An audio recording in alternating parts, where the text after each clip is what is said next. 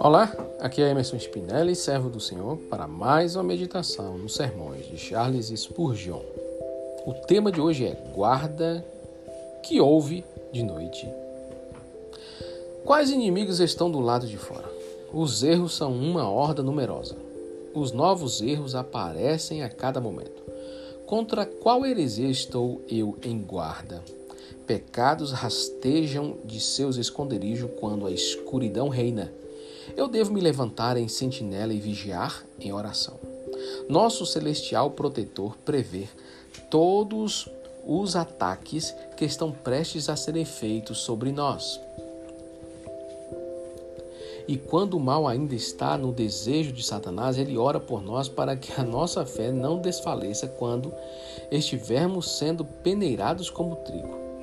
Continue, ó gracioso guarda, a nós advertir de nossos inimigos, e por amor de Sião não retenhas a tua paz. Guarda, que houve de noite? Quais tempos estão vindo para a igreja? Porventura as nuvens estão descendo ou está tudo claro e limpo? Devemos cuidar da igreja de Deus com ardente amor. E agora que o papado e a infidelidade são ambos ameaçadores, vamos observar os sinais dos tempos e nos preparar para o conflito. Guarda, o que houve de noite? Quais estrelas são visíveis? Quais preciosas promessas se adequam ao nosso presente caso? Você soa o alarme, dá-nos também a consolação. Cristo, a estrela polar, está sempre estabelecido em seu lugar, e todas as estrelas estão seguras à mão direita de nosso Senhor. Mas guarda, quando chegará amanhã? O noivo tarda Acaso não há sinais da sua vida como o sol da justiça? A estrela da manhã não se levantou como o penhor do dia? Quando irá alvorecer e as sombras fugirão? Ó oh Jesus, se não vieres pessoalmente a tua esperança, igreja, neste dia, ainda assim vem em espírito ao meu suspirante coração e faz-o cantar de alegria.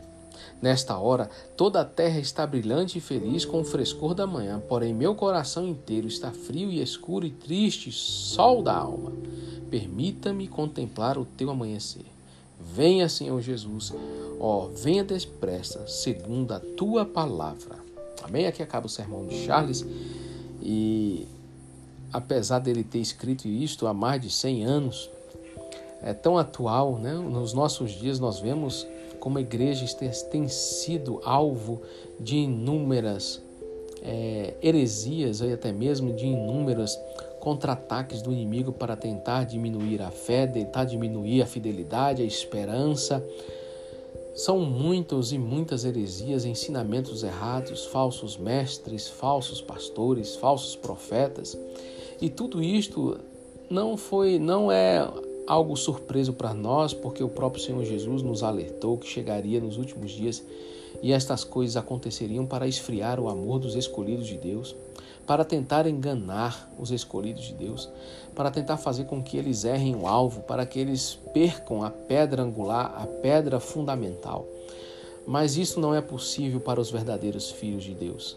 Aqueles que creem no Senhor, que são guardas, aqueles que estão constantemente vigiando, orando, conhecendo, mergulhando nas Escrituras, esses não serão enganados por nenhum tipo de anticristo, por nenhum falso mestre, pastor ou profeta, não serão enganados. Porque aqueles que estão consolidados na palavra não podem ser ludibriados por Satanás, não podem ser enganados pelos grandes sofismas deste mundo neste tempo. Por isso, meu irmão, permaneça você como um guarda atento, deve, preservando a palavra de Deus, fazendo a sua defesa da sua fé. E para isso, meu irmão, você precisa mergulhar, conhecer e entender a palavra de Deus profundamente, porque estes dias são dias maus. Por isso aqui o nosso querido Charles Spurgeon faz uma uma pequena poesia dizendo ao Senhor, Senhor, venha, porque já estamos aflitos e angustiados. E olha que ele escreveu isso há mais de 100 anos atrás. Não seria à toa que hoje os tempos são muito mais difíceis, mas nós devemos continuar a nossa guerra como um guarda, guardando a nossa fé, preserva, perseverando na nossa fidelidade ao Senhor e na nossa carreira. Amém? Que Deus te abençoe e que você tenha um dia abençoado na presença do Senhor, meu irmão, em nome de Jesus. Os versículos utilizados para esse sermão foram Malaquias 4:2, Apocalipse 22:16, Lucas 22 do versículo 31 a 32 e Isaías 21:11. Deus te abençoe, meu irmão, em nome de Jesus. Thank you.